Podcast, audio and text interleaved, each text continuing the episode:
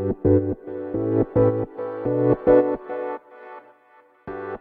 はようございます。なつきです。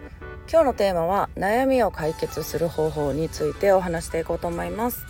とこれは主に人間関係の悩みになってくるかなと思うんですけどもいろんな方のねお悩みを聞いてる中で一つ思うのが自分で悩みを作り出している人が多いっていうことです。例えば私メンタルすごく弱いんですとか私はこれができないんですとか自分でできない自分を作り出してしまっているっていう人があの結構多いんですよね。でその例えば誰かに責められたりとか、まあ、誰かと意見が食い違ったりした時にあ私がなんかあの頭が悪いしとか私が容量悪いから嫌な気持ちにさせてしまったんですって言われたりすることが多いんですよね。でそもそもメンタルに強いも弱いもないでしょって私は思っていて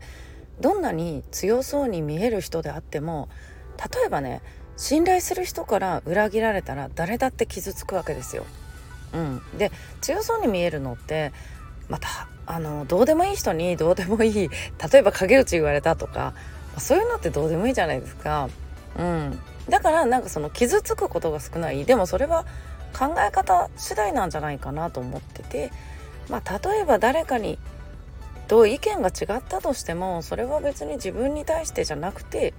ただその人はそういう人っていうだけで私も割り切ってるんですね。だからあのあんまり人間関係で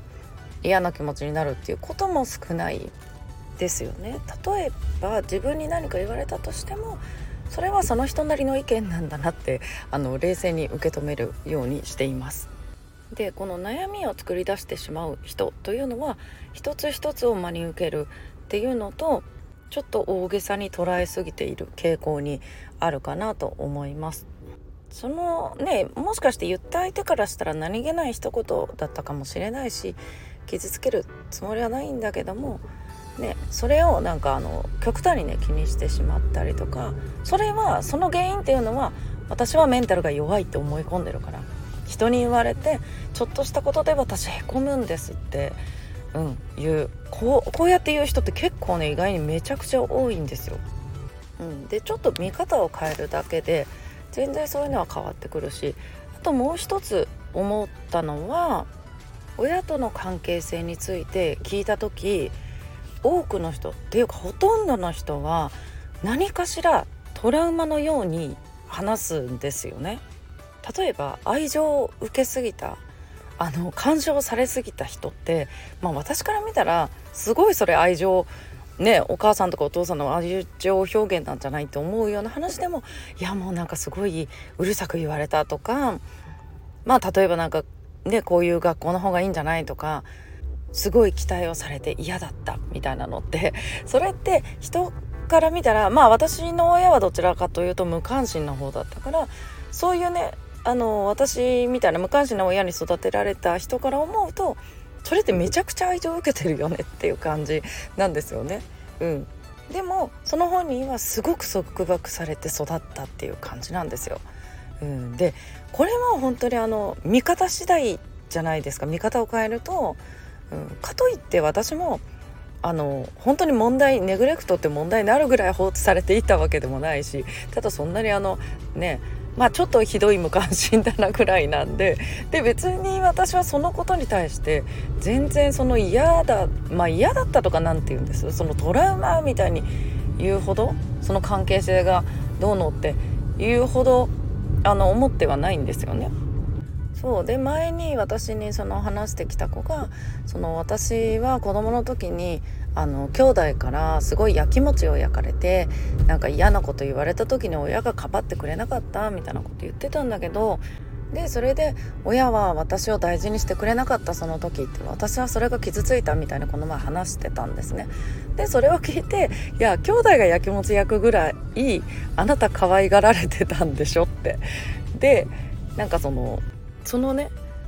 兄弟の立場になってみたりとか、まあ、その親の立場になってみたりとか、まあ、その子はもう人の親だったからね。うん、ってやると見方も変わってくるし、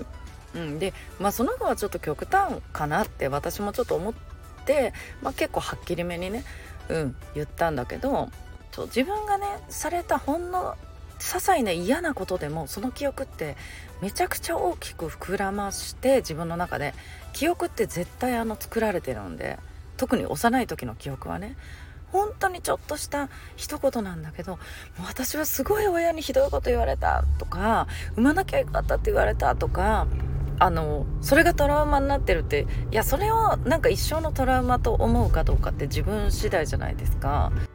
うんなんか考え方を変えれば、まあ、親がたまたまね機嫌が悪かったか、まあ、自分がよほど怒らせたかとか、うん、でもそういうふうに考えると、まあ、親も人間なんでそれってあの本当に些細なことなんですよね。うん、だからそのでその見方を変えるそういうふうに自分の中で割り切ればほとんどの悩みは解決されるなと思うんですよ。で私もこうやって一つ一つをまあ、あの相手の立場になって考えてみるとか見方をねものの見方を変えてみるとかしてから人間関係の悩みっていうのはもうほぼほぼなくなりましたね。はいということで今日は悩みを解決する